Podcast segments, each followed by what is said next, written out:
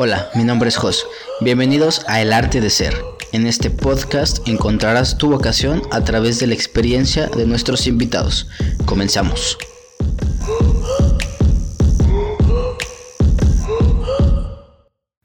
Bienvenidos a un nuevo episodio del podcast El Arte de Ser. El día de hoy quiero presentar la carrera de médico veterinario y zootecnista. Apunté el nombre antes porque está bastante largo y no, no lo tenía muy claro. Y para este episodio quiero presentarles a Vale Ugalde. ¿Cómo andas, Vale? Hola a todos los que, nos, los que nos escuchan. Muy bien, gracias. ¿Y tú? Bien, gracias. He estado persiguiéndote bastante tiempo porque te fuiste a vivir a otra ciudad. ¿Dónde vivías? En La Paz, en Baja California Sur. Pero, o sea, estuviste estudiando aquí en Querétaro. Sí, sí, yo estudié mi carrera aquí en la, en la UAC, en la Universidad Autónoma de Querétaro.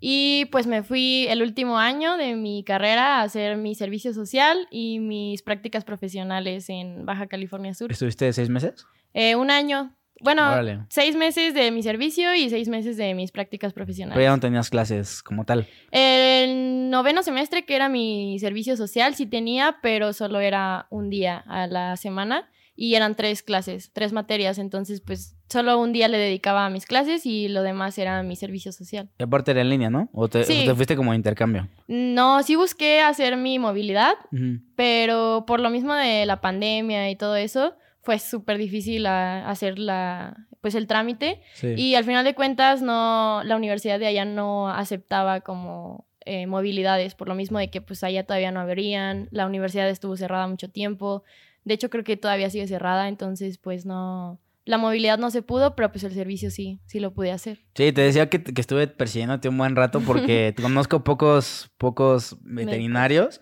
Y esta carrera, pues, es como de ley, o sea, es una carrera de cajón que tiene que estar en este tipo de contenido. Pero por fin, por fin se logró. De hecho, pues tiene poco que te contacté otra vez de que, hey, vamos a grabar. Y dijiste, esta semana, pues bájalo, se arma. Pues bueno, te, la pregunta es, ¿Qué hace diferente a, tu carrera de, otras? Porque hay muchos comparativos con carreras y hay muchos nombres y algunos le quitan el zootecnólogo, otros se lo ponen, otros es exclusivamente zootecnólogo. Zootecnista. Entonces, pues, ¿qué hace diferente a ti la carrera y por qué escogiste esa? Bueno, pues la diferencia entre términos de médico veterinario o médico veterinario y zootecnista eh, varía entre las universidades. O sea, eso ya depende de, de cada universidad. Eh, es como la medicina humana, que algunos son médicos este, cirujanos y parteros, otros son solo médicos cirujanos, me parece.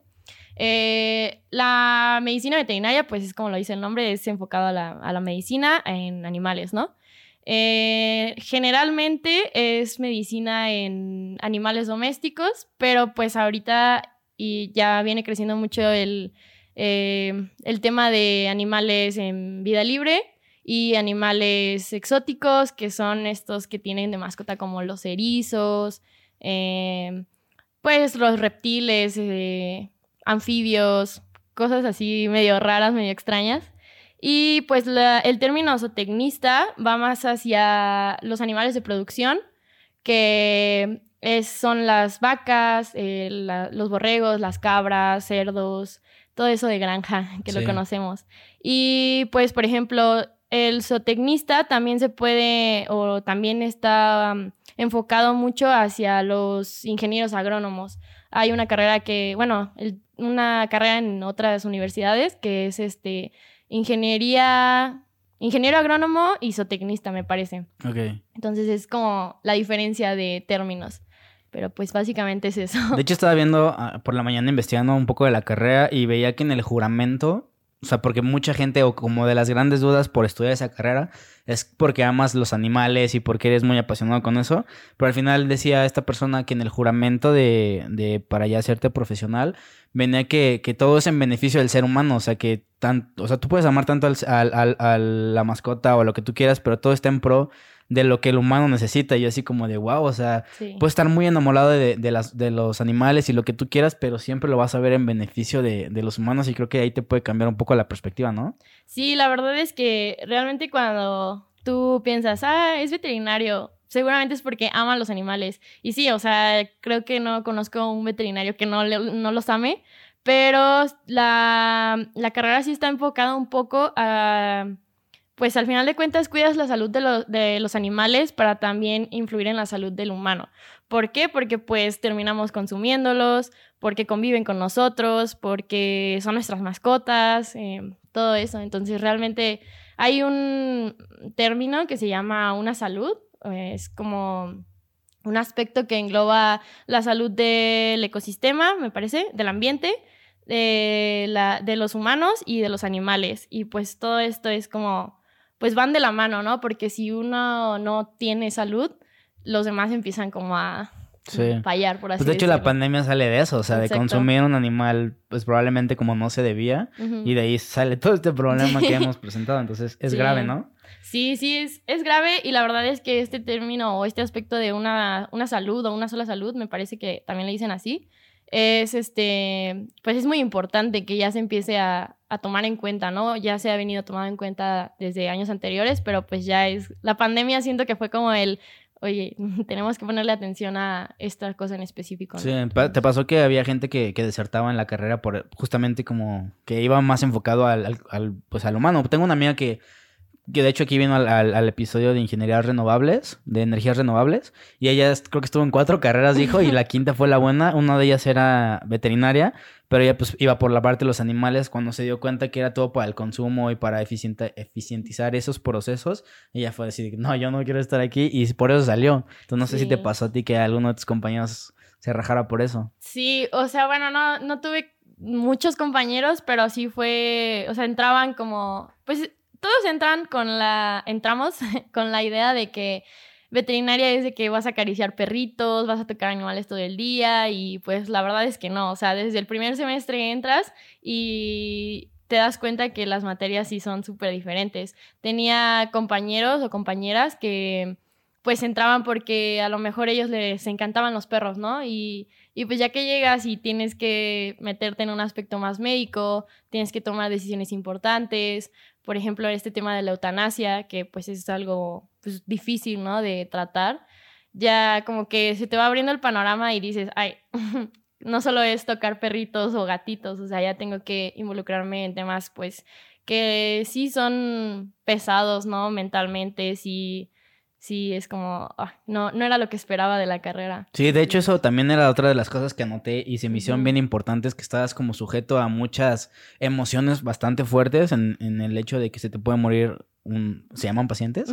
Sí, un paciente. O sea, imagínate, y, tú estás viendo nada más la parte bonita o, lo romantizas tanto y tienes que asimilar eso. ¿Te pasó a ti algún momento así de crisis en la carrera o que dijiste, wow, o sea, ¿qué pasa, no? Pues sí, o sea, sí tuve momentos de crisis en que dije Mm, por ejemplo, yo tengo perros, ¿no? Entonces, yo, así un día uno de mis perritos te, sufrió un accidente y pues el, el ojo casi se, se sale de su lugar, ¿no? ¿Ya estabas en carrera? Sí, ya llevaba un año y medio, pero pues yo todavía no tenía los conocimientos para poder darle un tratamiento o qué hacer, ¿no? Entonces eh, yo caí como en shock y en crisis de cómo puede, o sea, bueno, ya después de que la atendí, obviamente la llevé al veterinario en el momento y todo, pero ya después de que estaba bien, ya estaba estable, me quedé pensando y dije, ¿cómo puede ser que estoy estudiando esta carrera y yo no me sienta capaz de darle una, mm, un tratamiento o ayudar a mi, a mi mascota, ¿no? Unos primeros auxilios Ajá, primeros auxilios básicos.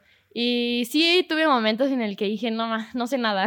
o sea, ¿cómo le voy a hacer para salir? No lo sé. Pero también hay otros momentos en los que digo, ah, creo que sí he aprendido durante todos estos años que he estado estudiando sí, sí hay momentos en los que digo, o sea, esta carrera eh, la volvería a elegir muchas veces. Sí, eso está padre, porque también escuchaba en, esa, en el contenido que te digo que vi un video en la mañana y decía la chava de que una compañera suya tampoco estaba como acostumbrada, por ejemplo, a un rancho, ¿no? Y que había lodo y las cacas de la vaca y tengo que estar en contacto constante con eso. Y decía, la, mi compañera no podía, o sea, del emoción o del impacto. Tú tienes bastantes fotos ahí en eso. Por eso ahorita lo relaciono y, y, anoté justamente ese tema. ¿Te, ¿Te gusta? ¿Ya lo vivías desde antes? Te lo platico porque yo cuando era chiquito, mis abuelos tenían un rancho. Bueno, todavía lo tienen, pero ya no, ya no están ahí. Y me acostumbraba a eso y me encantaba. Y me paraba a las 7 de la mañana, iba a ordeñar a las vacas con él y luego me iba todo el tiempo a buscar a, las, a los animales. Cosa que a mis primos no les gustaba tanto en su momento. Ya más grandes, pues ya andaban ahí también. Pero pues yo creo que no es para todos o no todos tienen como el poder vivirlo y decir, ah, por ejemplo, mis primos lo vivieron y dijeron, no, sabes que no me gusta. Y yo pues pude decidir que sí, pero insisto, no creo que todos tengan acceso a eso y es muy importante estar como ver todas las todas las caras de la moneda, ¿no? Sí, sí, es muy importante porque igual también me pasó de que hay compañeros o, pues sí, compañeros y compañeras que realmente no les gustaba, ¿no? Así de, ay, no, a mí no me gusta oler a vaca. A mí no me gusta eh, estar todo el día en el establo eh, con pues, las heces y todo cochino, ¿no?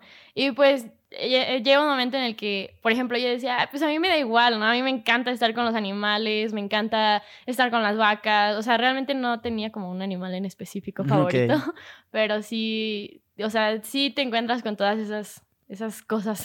Y eso es parte de la experiencia universitaria, digo, es una carrera bastante diferente, supongo que tus prácticas eran en un establo o, incluso veía también que tenían que ir por, por partes de, del que el corazón de tal animal, tenían que ir a, donde los almos mataderos, supongo. Y digo, o sea, eso para tu carrera es algo totalmente distinto a lo académico común, que es un aula y un salón y... ¿Qué digo? Te también llevaste la parte académica, ¿no? ¿Cómo fue esa parte de experiencia universitaria? Pues es padre, o sea, la verdad es que antes de que salgas a prácticas así como de ir a rastros o entrar a una cirugía o ya como algo más elaborado, tienes que pasar por materias que son básicas, que pues es la anatomía, la fisiología, bioquímica, pues todo lo básico, ¿no? Que pues tienes que conocer el funcionamiento del organismo para después saber cómo trabajan, por ejemplo, también la farmacología y la terapéutica, que pues es todo de cómo saber aplicar un medicamento, cómo funciona, cómo entra al cuerpo, cómo se desecha, eh, si tiene, si funciona con otros medicamentos o cosas así, ¿no? Que pues realmente al meter un medicamento tienes que saber cómo va a actuar en esa, en, pues en el organismo o en tu paciente. Y aparte hay diferentes especies y hay diferentes, en la misma raza supongo, o en la misma especie hay diferentes tipos y también eso lo escuché en el video y se me hizo súper interesante, así como de órale, sí es cierto, o sea, a lo mejor en el humano, no sé, digo, no hay punto de comparación, ¿verdad? pero hay diferentes especies, entre esos hay diferencias en sus organismos. También es una buena información que debes de saber técnicamente, ¿no? Sí, pues la verdad es que sí es mucha información que igual me pasó. Yo decía, es que ¿cómo me voy a grabar tanta información? Pero ya cuando empiezas a tener un buen de práctica o, ya empiezas a aplicarla, o sea, la información que tienes la empiezas a aplicar, se te va quedando, o sea, ya es como algo que tú vas, mm, pues, grabando en tu mente, por así decirlo, y poco a poco se va dando, o sea, también los primeros semestres yo decía, o sea, ¿cómo voy a recordar la anatomía de, ponle tú, cinco especies, ¿no? Básicas, o sea, que son el perro, gato, vaca, cabra, oveja, y bueno, ahí ya tenía más cerdo, por así decirlo, mm, otros más. O sea, era, era un buena información.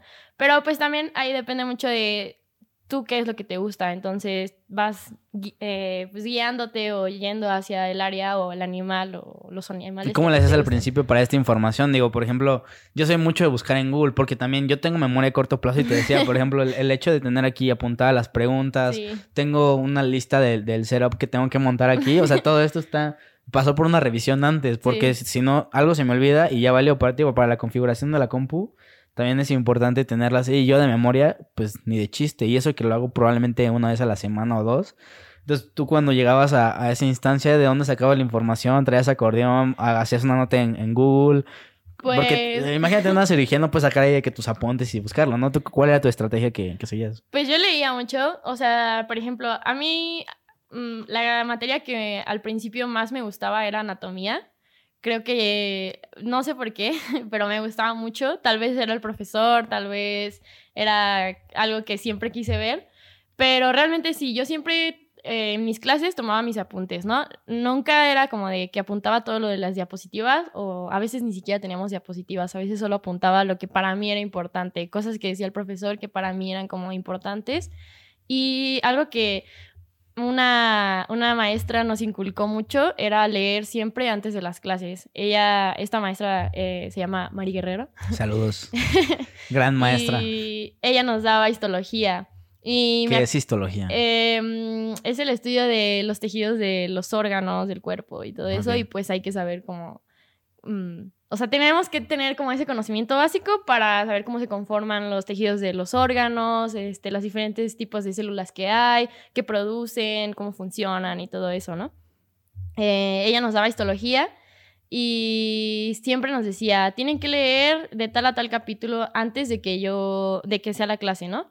Y siempre que llegábamos a la clase nos preguntaba algo. Y si no sabíamos, era así como, no nos daba clase. O sea, llegó a pasar dos o tres ocasiones que, ah, bueno, no lo leyeron, yo voy a dar por visto el, tema, ¿no? Y era como, no manches. Y pues obviamente en los, en los exámenes lo resentías, ¿no? Decías, mm, lo hubiera estudiado, sí lo hubiera leído. De hecho, esos profes, a mí me, ahorita que en retrospectiva y, y hace mucho no me acordaba de este tipo de profesor, yo también tenía. Y es una gran estrategia, o sea, tú llevas pues por así decir, por así he dicho, eh, estudiar el tema, ¿no? Llevas a estudiar el tema, llegas a resolver dudas puntuales y ahí es donde el conocimiento se da y ya empiezas a, relacionar con lo que ya viste antes o no sé, o sea, y ahí llegas ya con el conocimiento y ahí es donde te explota la tacha, por así decirlo. Pero en ese momento somos bien flojos y, ay, no, qué hueva. Y ya hay, aparte de leer, ya puedes ver puedes escuchar un podcast, puedes ver un video de, YouTube y hay un buen de información. Yo creo que antes pues era un poquito más difícil y literal si era leer o si te dejaba específicamente ese capítulo, pues probablemente se reducía la brecha, pero había hay maneras de hacerlo y creo que sí es bien útil hacerlo para los profes que hacen eso, neta, qué buena estrategia. Y para los alumnos que no lo hemos aprovechado, pues hay que aprovecharlo, sí, háganlo, neta. De verdad. Funciona. Sí, yo, yo también, o sea, yo pues yo en primer semestre, que era cuando me daban esa materia, yo decía, ay, mamá, qué flojera, no voy a leer te lo juro que después de la primera clase que fue tema por visto, o sea, ya leíamos, ¿no? Aparte también por miedo de, que nos dijeran. Sí, porque te, te, bajan puntos, ves el. Te bajan la calificación y todo y no está chido. Pero es como dices, o sea, llegas con una idea mucho más clara, con ideas o aterrizadas, por así decirlo, y tú ya llega, llegas con temas o o dudas más objetivas. Y, ya cuando te resuelven esa duda, te salen más, entonces vas creando como ese conocimiento y los, obviamente los profesores siempre te van a, si tú muestras una, un interés por el tema, siempre te van a seguir contestando las dudas que tú quieras. Sí, claro. Entonces, que también luego tachamos a los profes de flojos y así, pero es que no vemos el, gran panorama. Y es que, digo, lo entiendo, porque alguna vez dije, o sea, ¿qué, ¿qué onda con ese profe? ¿Por qué me deja investigar antes? Pues eso es su chamba que me explique, pero pues realmente ya después si lo entiendes, te cambia totalmente la perspectiva. Me llama la atención y, quiero saber un poco cómo son las clases de, anatomía, porque yo podría relacionar y he visto mucho, muchas imágenes de la gente en anatomía en, clases de medicina, por ejemplo, de fisio, pues tienen sus dibujitos o luego hacen hasta, se, pueden pintar en los músculos y eso es súper interesante. ¿Cómo es en, en, en tu carrera la clase? Llevan a sus mascotas, ya hace un caballo, cómo son las clases realmente. Sí, la verdad es que también mucho eh, la parte visual ayuda, más que nada en anatomía. También yo, que te decía hace rato, yo soy una persona de que tengo que estar viendo y escuchando y tal vez escribiendo, ¿no? Y así se me queda la información. Eh, igual en anatomía era como de eh, a veces nos daban dibujitos, a veces nosotros hacíamos los dibujitos, o a veces solo el profesor se paraba a hablar y nos decía, no sé, hoy vamos a hablar sobre los miembros posteriores. Y pues ya ahí era cada quien que hiciera como pudiera aprender. Yo hacía dibujitos. Y después teníamos prácticas, ¿no? Una vez nos llevaron con un caballo, bueno, llevaron caballos, o nosotros fuimos más bien a donde estaban los caballos. que cada quien llevando su caballo a la escuela. Imagínate. Estaría eh, Fuimos a donde estaban los caballos y pues él nos fue dando así las, las clases, ¿no? De, ah, pues esto es lo que les dije, ¿no? En la clase, los miembros mm. posteriores es esto, encontramos esto, eh, los caballos son tal, cosas así. Eh, eso era como la parte en primer semestre, ¿no? Por así decirlo. Ya en segundo semestre, que pues la anatomía ya se vuelve un poco más topográfica, que pues es donde están las regiones y todo eso. ahí sí era de, por ejemplo, yo me acuerdo un buen que para aprender los músculos, pues Obviamente, y creo que los de em, medicina humana y tal vez fisioterapia, yo me imagino que más los de fisio, no me van a dejar mentir que aprender músculos y, y este, tendones y todo eso es súper difícil, y más de donde las inserciones y todo eso. Y pues realmente nosotros lo aprendimos en un, eh, o sea, físicamente, ¿no? O sea, teníamos modelos eh, anatómicos y pues ya íbamos diseccionando músculo por músculo y pues realmente creo que eso fue lo que más a mí en lo personal me ayudó a, poder aprender, a poder memorizar también dónde estaban los músculos, eh, saber dónde se encontraban anatómicamente, por qué. También mucho de los nombres de los músculos era por las regiones, entonces si tú te ponías a leer y veías, o sea, le dabas un poco de lógica, Luego, luego te dabas cuenta que era así como de, ah, ya sé por qué se llama así, porque viene de acá para acá. Sí, se vuelve un poco más intuitivo, ¿no? Sí, sí, súper. Yo he visto, tengo un profe que, bueno, no, no tengo un profe, veo una persona en TikTok que hace sobre los tendones y, las lesiones. Y es como de Argentina. Y se pone a dibujar así literalmente esto de la rodilla y le pasó por esto. Y, se pone a dibujar. Digo, yo no soy fisioterapeuta ni mucho menos. Me llama mucho la atención y es como de wow. O sea, ¿entiendes? Obviamente no se me queda nada, no lo utilizo para nada, pero es esa curiosidad y tú lo tuviste. Sí. Pues lo pudiste aplicar en ese sentido, ¿no? Sí, sí, la verdad es que a mí lo de los músculos fue una práctica que me gustó muchísimo porque realmente lo pude ver, lo pude tocar, lo pude estudiar a fondo. Igual los huesos, nosotros teníamos una osteoteca que pues era, había huesos de todo lo que te imaginaras. Ah, el profesor que teníamos antes que nos daba clase, que es el profesor alemán, que espero, bueno, no sé si, no creo que nos esté escuchando, pero, pero, y lo vea también. Pero él eh, fue de los mejores profesores que yo tuve de anatomía creo que fue de los pocos, y tenía o tiene eh, una memoria impresionante, ¿no? Y él dejaba a sus alumnos hacer modelos anatómicos de, de, cualquier animal. O sea, yo llegué a ver modelos anatómicos. Los modelos anatómicos son pues los esqueletos, literal, de los, de los animales, ¿no? Yo llegué a ver de caballos, de burros. Son de, son de tamaño real. Ajá. O sea, nosotros, bueno, a nosotros no nos tocó ya, pero teníamos que conseguir el, el animal eh, podrías ir al rastro o como lo consiguieras. Eh, y pues tenías que hacer todo el proceso de tener los huesos, ¿no? O sea, obtener los huesos y después ir uniendo los huesos para hacer el esqueleto. Entonces, pues al momento de ir uniendo los huesos, tú te, ibas dando cuenta dónde iba cada hueso, eh, obviamente se te iba quedando grabado y todo eso. O sea, yo llegué a ver de ardillas, de aves, de cerdos, de cabras, había, había huesos que pues esos ya no estaban en modelos, estaban sueltos y era así de huesos de, no sé, de caballos, huesos de cabras, huesos de... Ay, una vez llegó, era de un animal así súper específico que decías, ¿cómo llegó este hueso aquí a Querétaro? O sea, como... De un T-Rex. algo así, ¿no? Pero todo eso como que a mí me ayudó muchísimo a, a aprender también. Sí, de hecho eso, eso es algo bien, bien importante, de que las universidades tengan todas estas herramientas para que los alumnos puedan, puedan aprenderlo así. Yo siempre pongo el ejemplo de, yo estuve, yo estudié ingeniería y estuve en una, universidad donde había mucho apoyo para, para los alumnos. Teníamos impresoras 3D para las clases y, por ejemplo, hubo una materia una vez, un profe que nos enseñó un video de unos chavos en Alemania que hicieron un proyecto de hacer un tipo Fórmula 1 y competían. Y entonces nos dijo, esto tienen que hacer. Y nosotros así de, ¿cómo? Y, y, entonces dijo, pues yo sé que no tiene el presupuesto, pero lo vamos a simular, vamos a hacer esto en este software y el, el auto tiene que ser tal y cual están en sus dimensiones y lo vamos a imprimir en una, en una 3D. Y el profe era súper pilas. Creo que cada año compraba una máquina nueva y todo el laboratorio de máquinas 3D, porque él lo había puesto, ya había prácticamente para todos los, todos los equipos, que obviamente aprendes más uno en, una, en, una, en un equipo, pero él iba ampliando esta parte y eso es bien importante tenerlo porque veía algunos otros de otras universidades y no tenían este, estos elementos y era, es algo actual que todavía está como en tendencia, pero si no lo tienes, ¿cómo lo aprendes, no? Y esto también es algo que, que, la gente nunca ve antes de elegir carrera, que siempre te fijas en nada más la carrera, te pierdes buscando si es esta, si es la otra, y ya cuando entras dices, ay, ¿qué onda? Mi universidad no tiene esto. Creo que también es un double check que tienes que tener al elegir la carrera, ¿no? Sí, claro, tienes que fijarte en muchas cosas cuando eliges la carrera. O sea, yo, bueno, yo cuando decidí estudiar veterinaria, eh, pues primero me puse a investigar si había aquí en Querétaro una universidad donde yo pudiera estudiar, ¿no? Porque yo dije, ah, bueno, sí, quiero estudiar veterinaria. Y después dije, mmm, yo nunca he escuchado que aquí haya veterinaria, ¿no? ¿En qué, ¿En qué parte de la prepa ibas o ibas en secundaria o desde chiquita? Eh, Porque es una carrera que escoges desde que eres niño, ¿no? Pues bueno, yo siempre tuve contacto con animales. Eh, mi papá siempre ha tenido perros de competencia de exposiciones de belleza. Y pues siempre le han gustado los perros, entonces toda mi vida, o sea, literal desde que nací, desde que yo tengo uso de razón, he convivido con perros. Y pues ya yo fui creciendo pues en ese ambiente.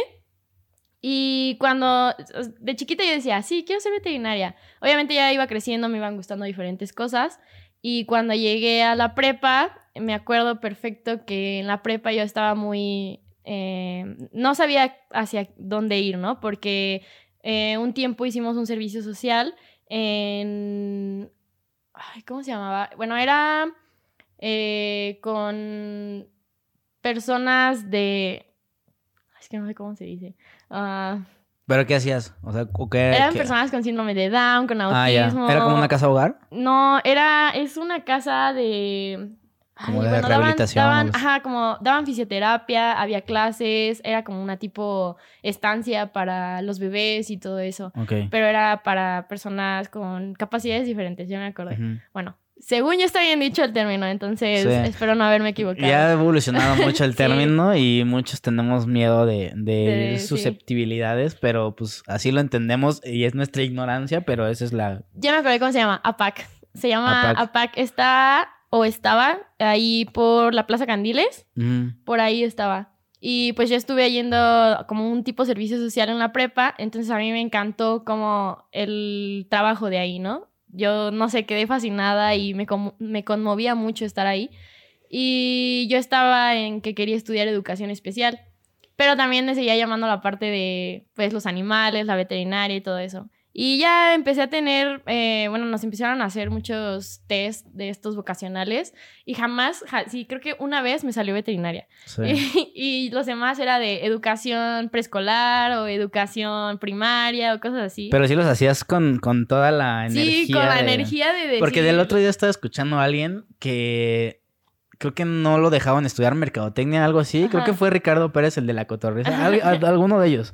Y tuvo que hacer un test vocacional con todo el sesgo. No, fue Richie, no. ¿Quién fue? Bueno, no importa. Tuvo que hacerlo como con toda esa intención de que le saliera esa carrera para que poderle decirle a su papá, es que quiero esto, ¿sabes? Entonces es bien importante que, pues, en qué condiciones contestas ese tipo de evaluaciones. Y, aún así, nunca te salía. No, o sea, me salían, hace cuenta una vez, también no sé, o sea, ni me acuerdo de dónde sacábamos los test eh, pero sí era una materia de orientación vocacional, se llamaba. Y eh, así, una vez, te digo, me salió educación primaria, otra vez me salió educación preescolar. Y yo decía, o sea, es que sí me gusta la educación, pero yo quiero educación eh, especial, ¿no? Y después me salió música. Y yo en ese tiempo no tocaba ningún instrumento. O sea, yo creo que a, a duras penas tocaba la flauta. Sí. Y ya después me salió veterinaria. Y yo dije, no, o sea, de aquí, esta es.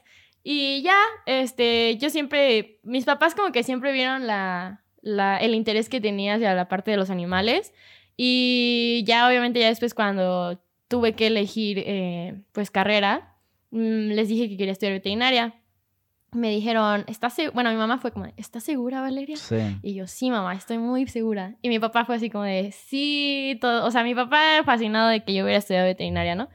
Y pues ya, o sea, después de ahí fue como, bueno, quiero estudiar veterinaria. ¿Y ahora dónde estudio veterinaria, no? Sí. Y ya me puse a investigar. Y pues aquí en Querétaro hay, es la, la UAC. Y cerca estaba en León, que es en la Universidad de La Salle.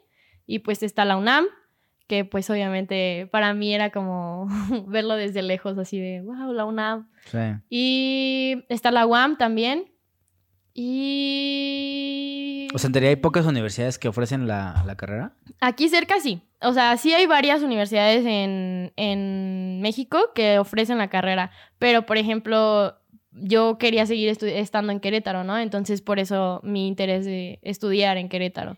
O cerca de Querétaro. Esa es la importancia de tener una buena orientación vocacional y es parte de Disrupción. Sigan nuestros cursos. Para la gente que... Es que sí es bien importante. O sea, y de hecho, de aquí no sé todo porque yo o sea, escogí mi carrera, me terminé, titulé y todo, y al final fue como de, ah, pude haber hecho otra cosa, ¿no? Y, de hecho también cada vez que termino de grabar un podcast es como de, mm, yo también pude haber hecho eso, o pude haber, bueno, con la experiencia que ya tienes o con el largo de los años, pues es bien difícil, o más bien es bien fácil decir, ah, yo también pude haber hecho eso, pero en ese momento de elección es bien difícil, que también quieres como hacerlo solo, que nadie te presione, pero también es un, es un poco de, de ser más no sé, dejarte ayudar por los profesionales y quien está dedicado a eso y pues nada, o sea, es un comercial de disrupción, está abierto aquí.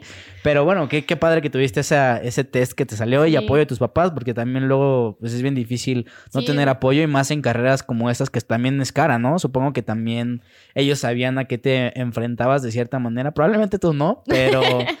es, es, mucho mérito de los papás decir, bueno, pues lo vamos a apoyar y si es cara la carrera o no. Pues realmente no sabría decirte si es muy cara. Sí, al inicio sí inviertes un poco en, eh, pues en instrumental, porque, por ejemplo, a mí me pidieron eh, el estuche de disección, que pues sí es, obviamente tú, yo entré y dije que es un estuche de disección, o sea, en mi vida había escuchado eso. Y pues ya te pones a buscar y comparas precios. La verdad es que sí es, al principio sí es un poco de, pues tienes que comprar overall, botas, estuche de disección, tal vez pijama quirúrgica no, pero como conforme va pasando el tiempo en los semestres, pues ya vas necesitando más cosas y te das cuenta que no solo necesitas una pijama, necesitas a lo mejor dos o tres porque pues tal vez la usas más tiempo, ¿no? Entonces, pues todo eso. Y... ¿Cuánto crees tú que sea la inversión? O sea, que vayan pensando. Porque, por ejemplo, estudiar arquitectura, eso sí es muy caro. O sea, de entrada es una computadora de 50 mil pesos y, los programas, ¿no? Para veterinaria más o menos, ¿cuánto podrías estimar? Mm, no lo sé. O sea, yo, ponle que en primer semestre me gasté unos 2 mil pesos en lo que yo compré en primer semestre, ¿no? Mm, obviamente más los libros. O sea, los libros, sí, o sea, son... Hay libros que, pues sí, son muy caros, pero ahorita, gracias a Dios, ya tenemos las facilidades de conseguirlos en, eh, de manera electrónica, en PDF o cosas así. A mí me gusta mucho tener las cosas en físico porque se me hace mucho más fácil leerlo así súper cerca a estarlo viendo en el celular o en una computadora porque me distraigo súper fácil. Eh, yo creo que los libros mínimo cuestan unos mil, mil doscientos. Porque todo lo de anatomía es bien caro. Tanto... Que bueno, eso fue hace cinco años. Eh, ahorita no sé ya con la inflación, considérenlo. Si hayan subido los precios, hayan bajado. Yo espero que hayan bajado, ¿verdad? Pero sí. Entonces no tuviste que, o sea, inversión sí es fuerte, pero no lo consideraste antes, ¿o sí? No, o, sea, hasta que llegaste a la carrera dijiste, madres. Sí, o sea, la verdad es que yo cuando entré, que quiero hacer un paréntesis, sí es súper importante que tengamos como ese apoyo de los papás, porque yo, o sea, agradezco muchísimo haber tenido el apoyo de mis papás, pero tuve compañeros que tal vez no lo tuvieron y yo veía así su, pues su amor por la carrera y lo que les costaba, ¿no? El, el mm, pues enfocarse en esa carrera. Eh, yo tuve compañeros que tuvieron que trabajar para pagarse eh, la carrera, pagarse su inscripción, que pues al final de cuentas mm, si lo comparamos con una universidad privada, pues la inscripción sí es muy barata, pero pues al final de cuentas es dinero, ¿no? O sea, te cuesta. También tuve compañeros que hicieron su segunda carrera después de haber estudiado una carrera que tal vez no les llenaba, pero solo fue como para darles el gusto a sus papás. Y después fue como el, ah, eh, me di cuenta que esto no era lo que me gustaba. Pero sí, regresando a la pregunta, sí, yo no tenía ni idea de lo que tenía que conseguir para hacer, para entrar a la carrera, ¿no? Eh, también las batas, porque usas mucho batas durante, por lo menos yo creo que unos dos años, dos años y medio. También las llevas como los médicos a todos lados, hasta que vas a comer tortas y traes No, eso nunca lo hagan, amigos, de verdad. Cada vez que... Yo también lo hacía, era muy tonta en primer semestre, pero no, no lo hagan porque, pues, la bata está en contacto con muchas cosas, o sea, con muchas superficies, con animales, con microorganismos. Entonces, el tú usar la bata en el laboratorio o en donde sea que estés, y luego vas a la cafetería con tu bata y comes en la cafetería con tu bata, estás esparciendo todos esos microorganismos, todo lo que se haya quedado en tu bata lo esparces por todos lados. Entonces, la bata solo se usa en el laboratorio y al salir del laboratorio se, se deja, ¿no? O sea, no se guarda o se deja ahí en el laboratorio. Pero esto tú lo, tú lo interna, ¿cómo se dice? O sea, ¿tú lo racionalizaste o...? no, me lo enseñaron. ¿Sí? sí. O sea, yo... Es importante. Sí, es súper importante y, y creo que es importante porque a la fecha se sigue haciendo y no solo en... Yo no lo he visto solamente en veterinaria, lo he visto en pues otras carreras que también usan bata, que están dilos, dentro de un laboratorio. no, pues todos sabemos. no, pero pues carreras que, como dije, tenía, tienen que estar en un laboratorio, que están en contacto con microorganismos o con animales o con personas y, o tal vez no en un laboratorio, ¿no? En un consultorio, perdón, y tienen que salir y usan la bata afuera. O sea, eso es, a mí me lo enseñaron como que no está bien y obviamente ya racionalizando, ya poniendo atención, cayendo en lógica de lo que estás tratando, de lo que estás haciendo en un laboratorio, pues sí es, pues sí, te, te, da la razón, ¿no? De no usar la bata afuera. Eh, todo esto lo aprendí en microbiología, que igual fue como yo usaba mi bata para todos lados y obviamente la, la profesora nos regañó, nos dijo que era súper malo ya después de... Bueno, es que en microbiología hacíamos cultivos de bacterias y pues después de ver los cultivos y las bacterias que había, era como de, no puedo creer que, no sé, hacíamos cultivo de, por ejemplo, de la cafetería, ¿no? Decíamos, no puedo creer la cantidad de bacterias que hay en un cierto espacio y nosotros comemos ahí, ¿no? En, esa, en ese espacio. Entonces, la verdad es que sí hay algunas materias en las que te das cuenta en la práctica que dices, ¿cómo pude haber hecho esto tanto tiempo? O sea, tal vez no, no me daba cuenta, ¿no? Pero sí. Y cambias tus hábitos totalmente y te hace mejor persona. Ahorita tocamos ese tema, pero sí, yo, yo quiero hacer mucho énfasis en la cuestión de qué tanta información tenías de la carrera y justamente es esto, porque yo también llegué en blanco y hubiera preferido no llegar tan en blanco a la carrera y más o menos saber algunas cosas muy puntuales, ¿no? Y, tú en este caso, pues tampoco, no sé, no buscas, buscaste algunas materias, porque he escuchado mucha gente o ha venido gente que dice, ¿sabes qué? Vi la tira de materias en, en, internet, encontré tres que me gustaron y dije, de aquí soy. Y al final de cuentas, pues había 50% de materias que no te encantaban y era como, ay, no, no, sabía esto. Sí, igual, o sea, yo también algo que creo que es importante cuando escoges tu carrera y quieres entrar a, esa carrera, que busques el plan curricular. ¿Tú lo buscaste? sí, lo busqué en ese tiempo porque yo quería ver en la UAC qué plan había, ¿no? Y yo estaba comparando con la Salle. Eh, obviamente la Salle fue así como de una idea porque pues es una universidad privada, entonces era un gasto pues económico muy fuerte. Y aparte de vivir en otra ciudad. Exactamente. Y pues ya yo vi el plan curricular de, la UAC, de veterinaria, y me gustó. Eh, realmente lo comparé con otras y creo que las materias estaban muy bien. Eh, ya después en la práctica sí te vas dando cuenta que hay algunas materias que tal vez no te tuviste que haber tomado antes o tuviste que haber tomado después. Todo esto, los planes eh, curriculares se van actualizando. No me acuerdo cada cuántos años, de hecho acaban de actualizar el plan curricular, que pues es por lo mismo, ¿no? De los errores que pueda llegar a haber. Pero sí, este, yo chequé las materias y algunas yo las veía y decía, ah, sí, por ejemplo, anatomía, ¿no? Yo, en el último año de prepa, yo llevé anatomía y ciencias de la salud, algo así, pero pues era más enfocado a humanos. Obviamente yo dije, ah, sí, anatomía de animales. Mm, sí, no hay problema, está fácil. Tampoco sabía lo que me estaba enfrentando, ¿verdad? Eh, fisiología y bioquímica igual también llevé, entonces como que más o menos tenía una idea, pero literal era una embarrada. Ya después que llegué, creo que a segundo semestre, y tuve bioestadística, que pues al final de cuentas es estadística, yo dije, ¿en qué me estoy metiendo?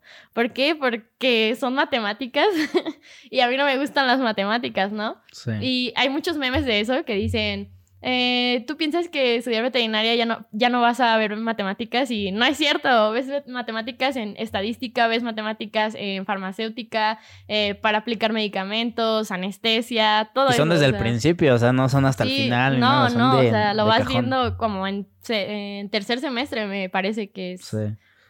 Hablando de esas materias que casi no te gustaban, ¿cuáles no te gustaron? Ah, yo también hago mucho esta importancia de las materias porque también llevas expectativas muy grandes de, wow, yo quiero ya entrar a esa materia y luego el profe te la arruina o tú mismo dices, no, o sea, no estaba preparado para esto o porque vengo arrastrando estas otras no soy lo suficientemente capaz.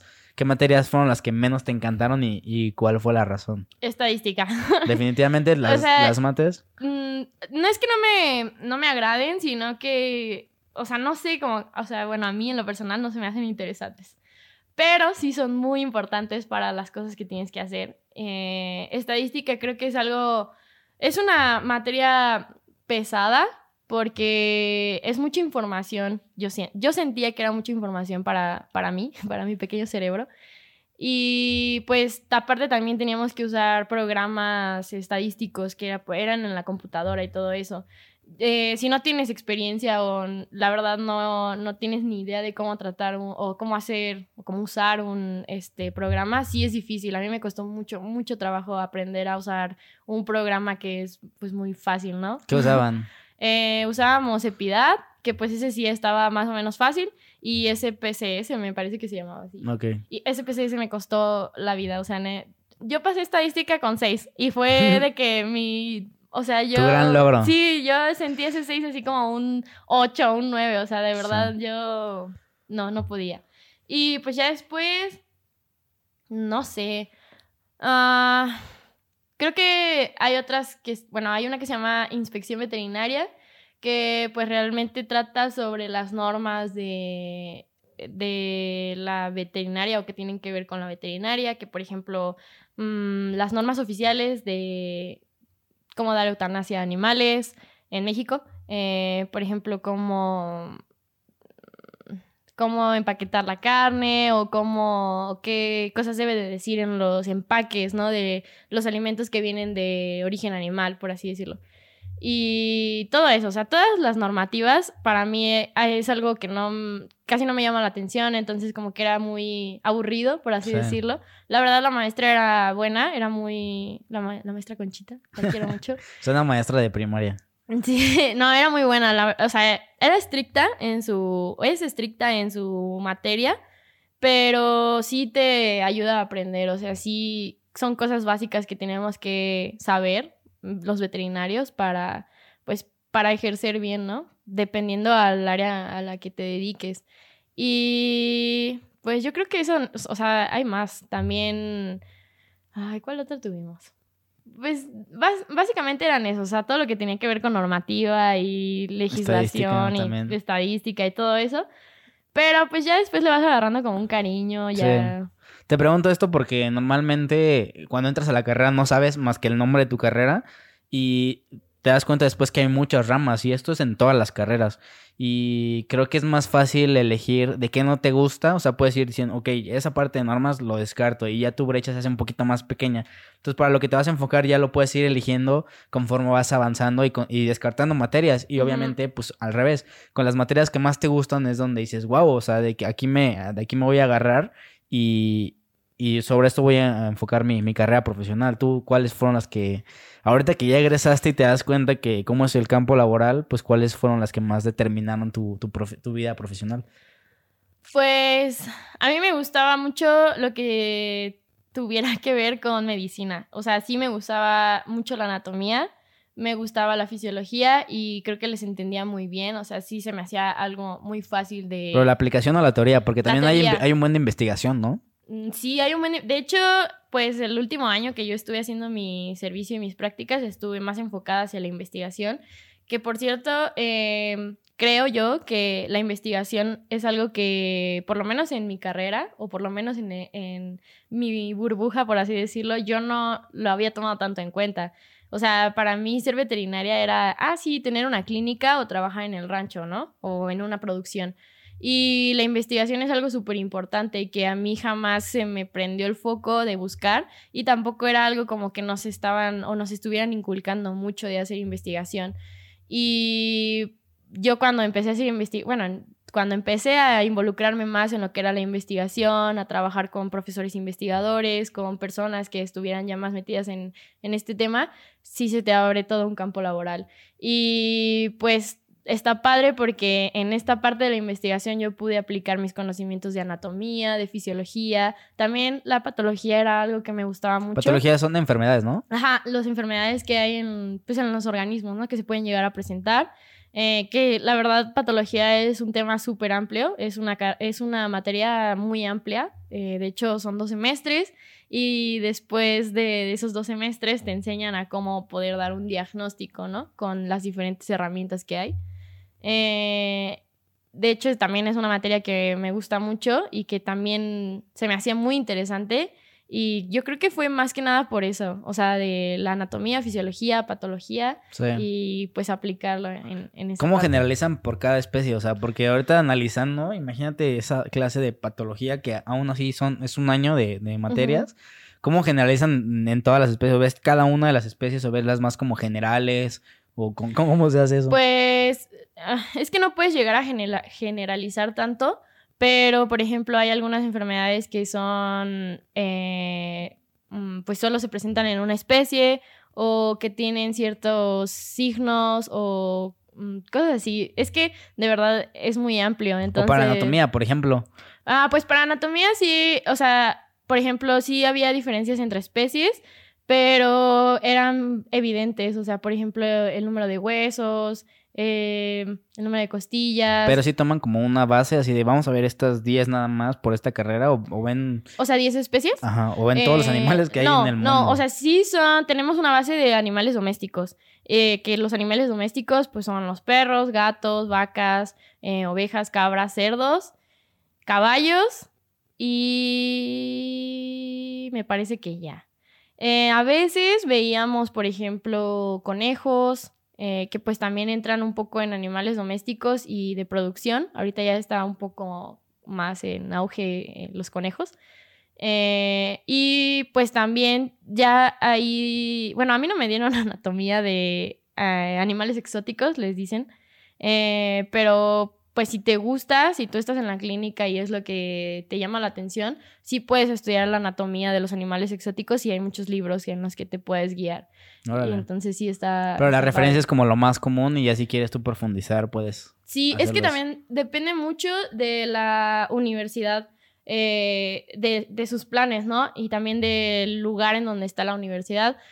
Eh, por ejemplo, aquí que pues estamos en el centro, que es una zona ganadera, eh, y que también hay, eh, pues está la ciudad y pues hay personas que tienen mascotas y todo eso, eh, los planes se adecúan a, a las necesidades de, pues, de, la, de, la comunidad. de, la comunidad. por así decirlo. Entonces, realmente aquí a lo que te enfocan, o bueno, en la universidad, en la UAC, a lo que te enfocan es a animales de producción y pequeñas especies, que es como le llaman. y pues ya tú ahí vas viendo, ¿no? De, ah, sí, me gusta pequeñas especies o, ah, me gusta producción. Y dentro de la producción todavía es como, ah, me gusta eh, la reproducción, me gusta la nutrición, me gusta, eh, no sé, la cirugía, eh, cosas así, ¿no? Que pues tanto, o sea, así como cirugía en grandes especies sí hay, pero no es así como en pequeñas especies que es casi diario. diario hay cirugías. Sí, son más eventuales. Sí, y más porque pues son animales de producción. Entonces sí es un poco mm, pues difícil eh, poder hacer como una sola cirugía y hacerla en un quirófano y cosas así. como en un perro, ¿no? Que pues tú vas a tu veterinaria y tienen el quirófano, tienen un consultorio, tienen todo lo necesario para poder hacerle una cirugía. O sea, ahí ya depende mucho de todas las áreas. Sí, claro. ¿Qué se dice de, de, la carrera ahorita haciendo mucho énfasis de que la gente ataca también mucho los papás? Es como de, ay, no, voy a estudiar eso, o oh, qué padre que va a estudiar eso, ¿sabes? Y reitero que en ese momento que estás decidiendo la carrera, lo que digan los demás puede ser muy importante para que tú tomes o no esa decisión, ¿no? ¿Qué se dice ahorita que ya, que ya egresaste? Porque también yo siempre lo relaciono que vas a o ves a tus amigos de otras carreras, o sea, una reunión y, ah, él es veterinario y que no sé qué, y siempre hay algo que tú dices, ay, qué incómodo, o no sé, o sea, como, ¿qué es lo que se dice alrededor de la carrera que tú dices, ay, como que esto no, no le hagan caso, chicos? Pues ahorita siento que ya son menos los comentarios de la carrera, o sea, ya la carrera, o sea, siento que la medicina veterinaria ha ido creciendo mucho en los últimos años y la gente ya está más educada, por así decirlo, en la salud de sus animales. Entonces ya hay gente que invierte en, la salud de los animales, ya hay gente que se preocupa por sus animales, que los lleva a sus chequeos o cosas así, que antes no se veía, ¿no? Antes era como de, ay, no sé, el perro tiene esto, ah, déjalo, mañana se le quita, o dale tal cosa. O ponle los remedios caseros, ¿no? Que también hay muchos memes de eso. Eh, los remedios caseros, que pues realmente no hay una, un sustento científico de que pudieran funcionar, pero eran creencias y, y pues así se, se, se hacía, ¿no? Sí. Eh, ahorita creo que la medicina está cambiando, la medicina veterinaria está cambiando, la idea también. Creo que ya es algo importante, creo que la gente también se está dando cuenta de que los animales también requieren un cuidado, eh, también sienten y pues también es importante darles ese, ese seguimiento, ¿no? En su salud. Y pues obviamente mientras ellos tengan salud, nosotros vamos a tener salud, porque pues hay mucha relación, estamos conviviendo diario con, los animales, entonces pues sí es, es importante. Eh, comentarios así pues mm, difíciles de, de, escuchar. Ahorita ya no los he escuchado tanto, pero antes sí era como de, Ay, te vas a morir de hambre, o en qué vas a trabajar, o qué vas a hacer de tu vida cuando salgas, ¿no? Porque, o sea, te digo, es lo mismo de estudiabas veterinaria y ponías una clínica. Y la verdad es que sí, ha, ido creciendo mucho. Antes no veías tantas clínicas veterinarias, ahorita sí ya hay bastantes. Eh, hay mucha competencia, que digo, bueno, no es no competencia entre los médicos, sino competencia laboral, porque pues obviamente tienes un, un eh, pues, mm, ¿cómo decirlo? Pues tienes personas, ¿no? Que acuden a ti. Eh, obviamente, si tú haces bien tu, trabajo tu trabajo, van a seguir regresando, todo eso. Eh, mi abuela me acuerdo mucho que me decía, te vas a morir de hambre. Y era como de, no, abuela, te juro que no me voy a morir de hambre. Eh, obviamente en ese momento yo quería dedicarme a pequeñas especies. También eso pasa mucho que cuando entras a la carrera tú entras con una idea de lo que te quieres dedicar, ¿no? De tu vida laboral. Y conforme vas creciendo en la carrera, conforme va pasando el tiempo, tus ideas, o por lo menos a mí me pasó y a varios de mis compañeros les pasó, tus ideas van cambiando, tus gustos también van cambiando. Ahorita eh, el área en el que yo pues terminé, que es la investigación, la verdad es algo que no está tan reconocido. Obviamente tampoco es como eh, tan bien pagado si no tienes idea de lo que, a lo que vas, ¿no? Em, creo que la investigación también es algo súper importante y por ejemplo a la fecha mi papá es así de, ¿y estás segura que quieres eso? O sea, ¿no quieres poner otra cosa o no quieres, eh, no te gustan los perros o cosas así? Es como, sí me gustan papá, pero pues también me gusta mucho esto, ¿no? Y es lo que más me llama la atención, lo que me llena, entonces es como esos comentarios sí influyen mucho, la verdad a mí sí me hacían sentir mal. Yo uh, llegó momentos en que decía, ay, sí, sí, sí me voy a morir de hambre o sí voy a ganar lo suficiente para mantenerme o cosas así, ¿no? Em, pero pues conforme te vas creciendo en el ambiente y también como tú vas creciendo personalmente, te vas dando cuenta que pues hay otras formas de poder tener ingresos económicos y hacer lo que a ti te gusta, ¿no? Y se, o a lo mejor hacer lo que a ti te gusta y tener los ingresos económicos que tú quieras, que tú necesites, por así decirlo. Todo eso es cuestión de que tú tengas las ganas, de que le busques, porque obviamente no todo llega tan fácil. Sí, obviamente todo es con trabajo. Yo también lo relaciono mucho con, con la profesión, por ejemplo, de eh, periodista deportivo, que invité mm. a, un, a un cuate que sale en la tele. Y sí también platicaba de, pues es que no es bien remunerado. Obviamente tienes que trabajar aquí, acá y y empezar a buscar tú tus fuentes, obviamente con trabajo todo llega, ¿no? Y es un escalón y vas escalando, escalando y todo sale al final de cuentas. Pero sí es algo bien complicado, o sea, pero con esa, esas ganas, claro que se puede lograr y llegar a un lugar, o sea, tan, tan arriba como tú quieras. También me platicaba la, la chica de odontología que ella empezó a diversificar sus ingresos vendiendo como los gorritos y cosas así de, de material que también le ayudó mucho. O sea, eh, iba empezando, necesitaba comprar material nuevo para su consultorio y es inversión y es de dónde lo saco si apenas voy empezando. Y pues veo esta área de oportunidad, le empezó a súper bien y ya también pues amplió su, su mercado y eso es de ahí donde tienes que pues apalancarte básicamente, ¿no? Sí, claro, también tengo compañeros, y, bueno, más bien compañeras que igual este ellos tenían, o bueno, tal vez no trabajaban en un consultorio, pero tenían ya como ciertos conocimientos para poder eh, saber o darle como una primera atención a un animal y después dirigirlo a un veterinario que ya le pudiera dar la atención especializada, ¿no? O que, por ejemplo, igual vendía que los, eh, los suétercitos para los perros o carnazas hechas con...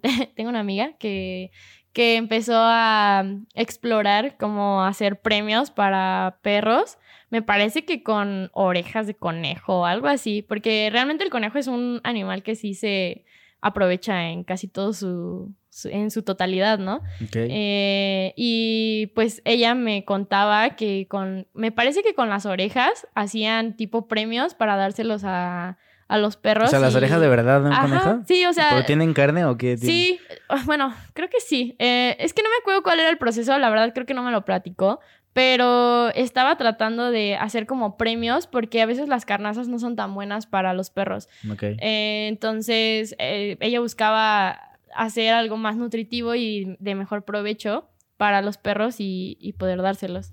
Entonces, igual, ella de hecho estuvo allá conmigo en La Paz y un tiempo intentó hacer eh, premios con zanahoria, con ciertos eh, ingredientes que para los perros son buenos, eh, no son tóxicos y pues les gustan, ¿no? O sea, por ejemplo, la crema de cacahuate o cosas así. Entonces sí, o sea, sí te encuentras con todas esas cosas que vas como explorando. Sí, ahorita como veterinaria y, ya para ir también cerrando un poco el episodio. Ah, platícanos, y, y, es que también a mí se me hace bien, bien, bien raro cómo los humanos no estamos acostumbrados a ir al dentista, al médico, y, y aquí lo traslado al, pues ahora tu mascota, o sea, ¿qué cuidado le das? O sea, ¿qué, ¿qué importancia le das de tener incluso una revisión cada cierto tiempo y también por eso pues muchos demeritan la, la profesión, o sea, si demeritan profesiones de los humanos que son necesidades como primarias hasta de a los psicólogos, por ejemplo, y es como digo, son súper importantes, ¿no? Entonces los, los veterinarios también en ese sentido, ¿no?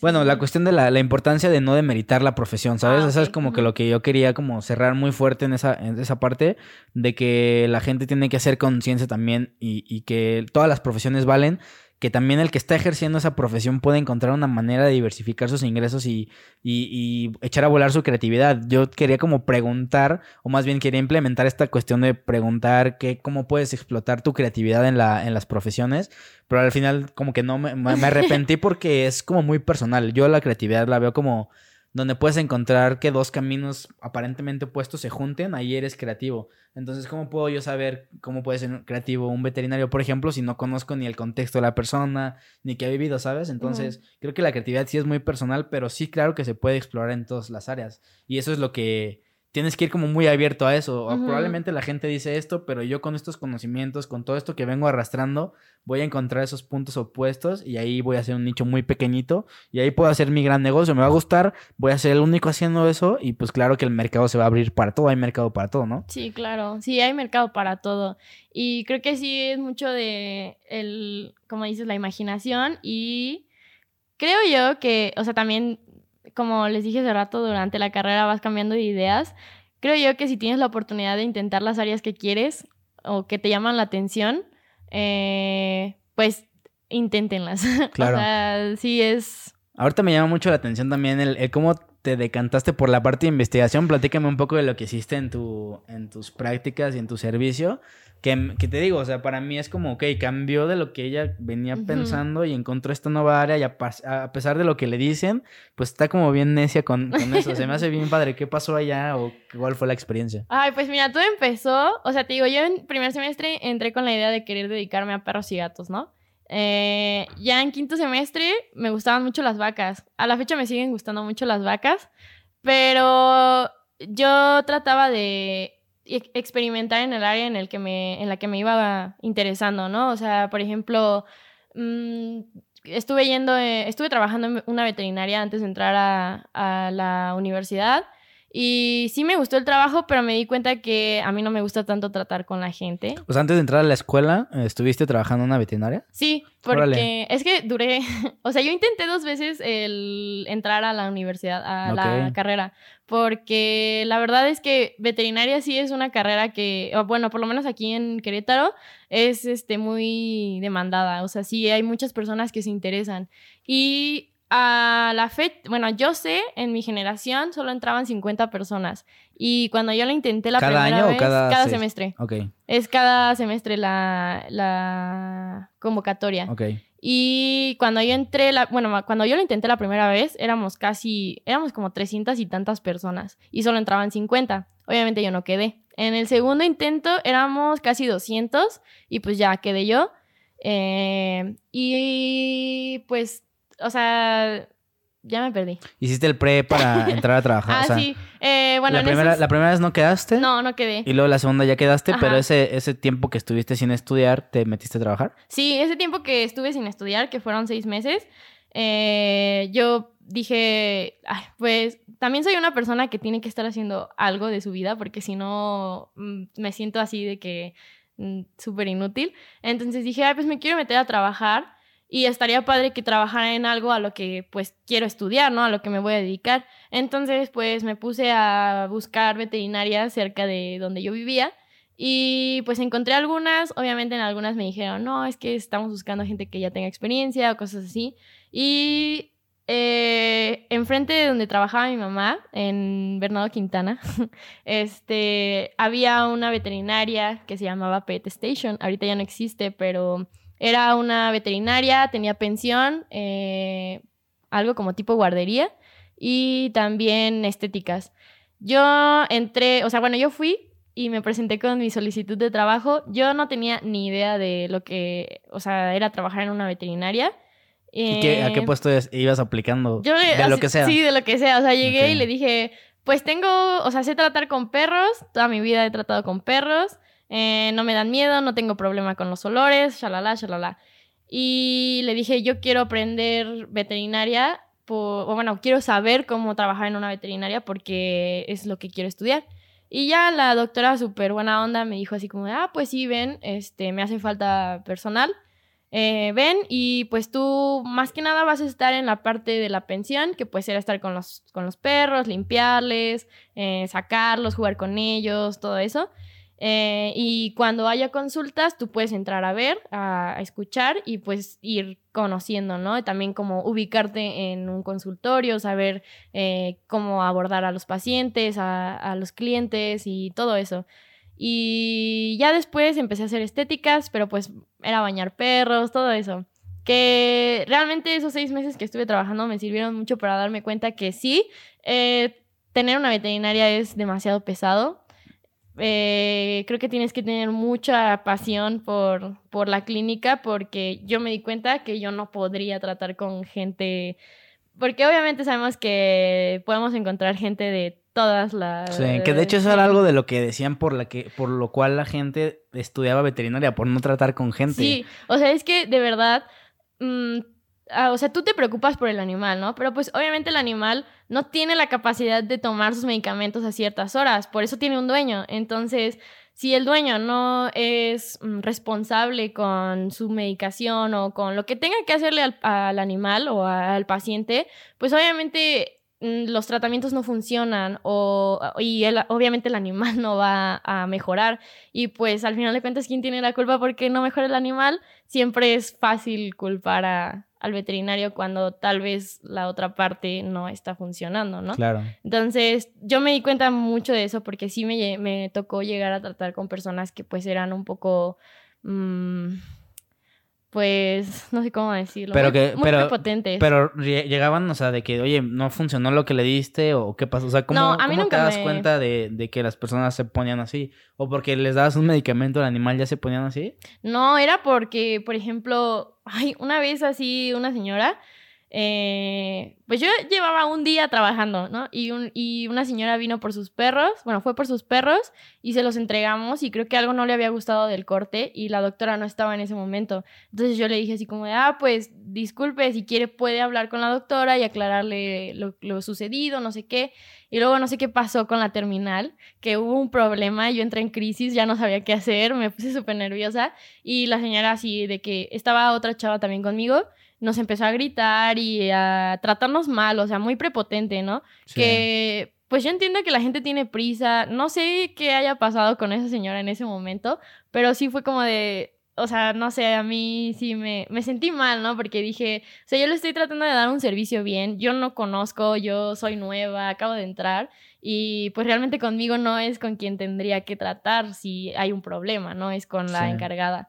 Igual una vez nos pasó con un señor que creo que hubo un problema con la vacunación de su perro y se perdió la cartilla o la cartilla la dejaron y en vez de hablarnos y preguntarnos por la cartilla, eh, fue y se quejó con, con la doctora, que pues era nuestra jefa, y pues como demeritando las cosas que nosotros habíamos hecho. Y ese día eh, estábamos a full de trabajo, eh, solo éramos dos personas en la veterinaria con no sé cuántos perros en pensión, con por lo menos cinco estéticas. O sea, la verdad, hay días que se te carga demasiado el trabajo y tú eh, tratas de estar en todos lados y al final de cuentas pues no puedes, ¿no? O sea, no te puedes dividir y siempre sale algo malo, siempre, siempre. Entonces es muy difícil tratar con personas que tal vez no tienen eh, idea de todo lo que se está llevando a cabo en la veterinaria. Y qué bueno que te diste cuenta antes. O sea, imagínate experimentarlo eso ya, en otras etapas. Digo, probablemente pudiste haberlo resuelto de otra manera ya con información de la carrera, pero pues de entrada descartaste y dijiste, nada, zafo. Sí, Sí, y te digo todo eso, ¿no? Ya después fue, eh, según yo me gustaban las vacas, me interesaba mucho la materia de reproducción, pero después dije, mm, no sé, como que no me agrada tanto. Y yo tenía mucho la idea por la, o sea, bueno, me llamaba mucho la atención como toda esta parte de animales en vida libre y, y a mí me encantaba ver Animal Planet, entonces yo decía, wow, los, los documentales y todo eso. ¿Pero antes de la carrera o ya en carrera? Antes de la carrera, durante la carrera veía Animal Planet. porque es, es, muy diferente que lo veas antes, que no sabes, a que lo veas ya. porque, por ejemplo, invité a una chava que es chef profesional y ella ve Masterchef, pero es diferente verlo desde el punto que no sabes hasta verlo técnico para ir aprendiendo, ¿no? ¿Tú lo veías desde antes, durante y después? Sí, o sea, yo veía Animal Planet desde chiquita y obviamente, pues también fue como una de las cosas que me enamoró de estudiar como veterinaria o algo así. Ok. Eh, algo relacionado, ¿no? Y ya después, cuando empecé a estudiar y pues ya tenía un poco más de conocimientos, también lo seguía viendo y era como de, ah, sí, sí cambia mucho la perspectiva de las cosas a las que ves, porque tal vez antes solo la ves y te quedas como o sea, de que, wow, esto está súper padre. Y ya después lo ves y es como de, mm, sí está padre, pero ¿por qué hicieron esto? O ¿por qué pasó esto? ¿No? O sea, ya te empiezas a cuestionar más cosas. Sí, ya juzgas con otra perspectiva. Y ya eh, a mí me gustaban mucho las tortugas marinas. no tengo ni Todas las personas que he conocido, no tengo ni idea de por qué me gustan las, las tortugas, de verdad. O sea, se me hacen animales muy bonitos, pero no sé por qué me gustan. Y me acuerdo un buen que estaba en una clase de fauna silvestre, que era una adaptativa, y una maestra, no, que se llama la doctora Andrea Olvera, eh, ella se fue un año a, ay, no me acuerdo, a Chetumal, algo así, y nos enseñó un video de unas tortugas chiquitas que acababan de nacer y pues de todo el sargazo, no sé si te acuerdas que hubo un tiempo de que había un buen de sargazo que estaba en las playas y todo eso, ¿no? De todo el sargazo. Y yo me quedé pensando, mmm, me gustaría conocer o ayudar a las tortugas.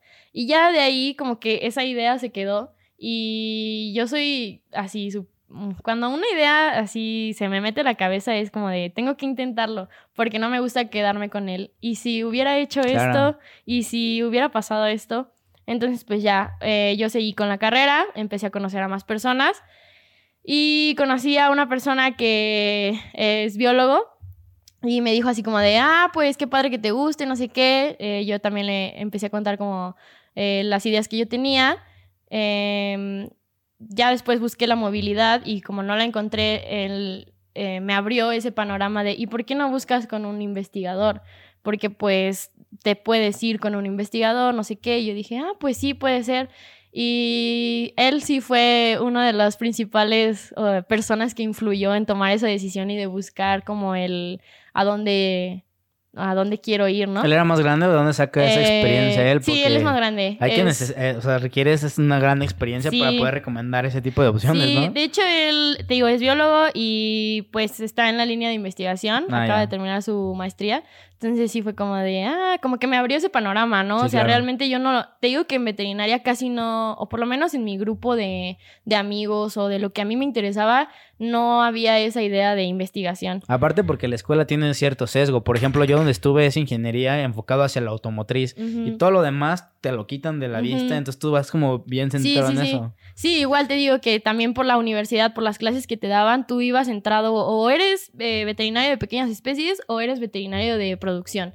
Y tú te centrabas a eso, ¿no? O sea, la universidad también no es por tirarle, tierra a la universidad, pero la universidad solo te daba esas clases. Sí te daba algunas optativas como esta que era fauna silvestre, pero era una embarrada de lo que, o sea, era lo, el 5% de lo que tú podías ver en una carrera que sí estuviera enfocada a, animales en vida libre, ¿no? Por así decirlo.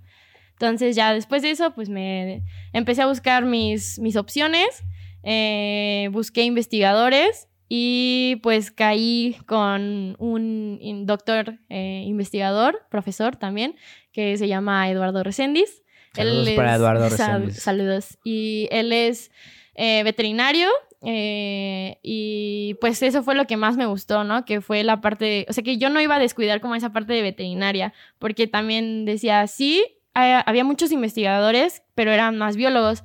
Y sí, obviamente yo no estoy demeritando ninguna... Sí, pero son polos opuestos totalmente, que tú también puedes soportar, bueno, va de la mano, pero es un Sí, o sea, yo, yo, lo pensaba en el, ah, pues es que a mí me gusta mucho la medicina y yo quiero seguir haciendo medicina. Y pues tal vez un profesor eh, o un doctor eh, que estudió biología tal vez no me pueda encaminar tanto hacia la parte médica.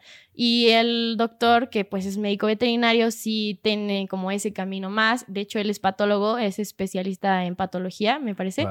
Entonces tiene como todos esos conocimientos que a mí me, que a mí me llamaban más la atención Em, y pues ya dije, ah, pues está padre, ¿no?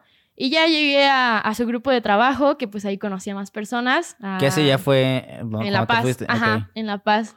Y pues ya ahí me, pues me enseñaron, conocí, digo, conocí más personas, entre ellas Elena, Elena Fernández, que ella es española. Ella vivía en, en, la, Paz. Ajá. Y de hecho acaba de terminar su maestría, está haciendo su doctorado. También saludos. Saludos para ella. Y pues conocí a varios del equipo, que pues el doctor, como da clases allá, ya tiene como un equipo un poco muy bien consolidado más bien, de estudiantes de maestría, de licenciatura, de doctorado. Entonces como que tiene eh, pues muchos, muchos de dónde escoger, ¿no? Y pues ya ellos me enseñaron o me abrieron también un horizonte que yo no tenía de lo que era trabajar en campo, porque pues yo nunca había salido al campo de, a trabajar, ¿no? Y de lo que era trabajar con animales en vida libre, porque es súper diferente trabajar con animales en vida libre que con animales domésticos o que ya tienen eh, pues ese manejo humano, es muy, muy diferente. Y pues todo eso, o sea, todo lo... Y ahí pudiste hacer el match con lo de las tortugas que traías desde... Sí, de hecho, justo por eso, o sea, por eso busqué a ese profesor investigador. Ah, o sea, fue como que se coincidió todo y traías el... Ajá, o sea, yo dije, bueno, quiero trabajar con tortugas y me puse como a investigar lugares en México donde trabajaran con tortugas. Y pues ahí en, eh, está Oaxaca, está en Quintana Roo, que trabajan con tortugas, en Veracruz y en, la, en Baja California, ¿no? Que pues es este, pues, Baja California Sur y pues es que está mal dicho norte, pero pues Baja California Norte. Eh, Nada más es Baja California, ¿no? Y Baja California y Baja California Sur. Eh, y pues ya yo encontré ahí en La Paz y realmente yo lo contacté así como por puro, por correo. O sea, yo no sabía quién era. Eh, yo vi su trabajo, bueno, tiene un, proyecto eh, de salud de tortugas marinas y pues tiene sus redes sociales. ¿Y eso te dedicabas a, o sea, eso hacías? Eh, sí, eh, nosotros hacíamos monitoreos de salud en tortugas marinas en diferentes áreas, bueno, en áreas de alimentación, porque las tortugas tienen diferentes áreas, por así decirlo, y los trabajos o los equipos de trabajo pues están en áreas de eh, en las playas de anidación y nosotros trabajábamos en las en, ¿cómo se llaman? En las áreas de alimentación, que pues es, es diferente, ¿no? El trabajo. Y nosotros buscábamos a las tortugas, eh, tomábamos datos de medidas de, pues, de ellas y se tomaban muestras de sangre para poder analizarlas y ver cómo estaban de salud. Yo creo que esta parte aquí puedo hacer la idea de que es un poco más complicado porque pues ¿quién financia esto? O sea, no tienen un dueño que van y dice, oye, quiero esto para mis tortugas. Yo creo que ahí está la parte complicada, ¿no? De dónde se agarraba el presupuesto o quién financiaba este tipo de campañas. Que no solo, no creo que solo sea para tortugas, yo creo que hay muchas especies en esas condiciones libres que también se ocupa esta cuestión, ¿no? Pues en esta cuestión eh, hay proyectos que a veces el gobierno eh, pues pone como a competencia y obviamente hay un monto destinado para esos proyectos y los diferentes investigadores eh, compiten por esos proyectos. Entonces, pues quien gana tiene el monto económico, se lo lleva, y pues ya ellos obviamente los lo destinan a las diferentes actividades que se necesitan. También hay otros grupos que trabajan en conjunto con el proyecto del doctor, que son súper importantes, que es un... Eh, uno de ellos es Grupo Tortuguero de las Californias, que pues también tiene em, pues personas que invierten en el trabajo, que pues son investigadores de Estados Unidos. También trabajaban con otros, em, pues otros grupos, que es la empresa exportadora de sal de Guerrero Negro, que es este, está en la frontera de Baja California con Baja California Sur y con la CONAP también. Entonces son estos tres grupos con los que el proyecto del doctor trabajaba y pues nosotros nos, nos eh, involucrábamos o estábamos con ellos, en, trabajamos más bien en conjunto en los monitoreos, que son las salidas que hacíamos. Wow, qué padre. Y aparte, pues yo veía tus fotos, tus historias y, y, no sabía ni qué onda, pero ahorita con, con, el contexto me hace total sentido y, y qué padre poder vivir ese tipo de experiencias. Ya que te viniste a Querétaro, ¿en qué trabajas? ¿Qué andas haciendo acá? eh, ¿Regresaste con las vacas? ¿Cuál es la, pues, la idea? ahorita estoy en mi proceso de titulación y estoy trabajando en un hotel guardería y spa canino que se llama Woof and Play. Si quieren ir a dejar a sus perritos. Deja tu código de descuento. no lo tengo, pero voy, a, voy a hacer lo posible por conseguirlo. Pero ahí estoy trabajando. Eh, es un proyecto que eh, yo acabo de entrar es un proyecto que trae una chava que se llama Andy y un amigo que se llama Juan Pablo que tienen una muy buena idea de querer hacer como una veterinaria muy completa. Eh, todavía, o sea, no es una veterinaria, pero sí hay pensión, hay este guardería, hay spa y pues quien necesite dejar ahí sus perros, ahí vamos a estar, se los vamos a cuidar bien, se los prometo. Pero ahí estoy trabajando ahorita. Eh, pues me parece, me gusta, me, me, siento a gusto en el trabajo, me siento tranquila porque me gusta estar con los perros y pues tengo tiempo también para poder seguir trabajando en mi, mi proceso de titulación. Entonces ya. Pues listo. Yo creo que con esto dejaríamos el podcast. ¿Algún otro consejo que quieras dar de cajón? Yo siempre pido esta, esta cuestión de dar un, consejo para, para quien no sabe absolutamente nadie de la profesión. Por ejemplo, a un a un contador le diría, oye, ¿qué onda con el SAT?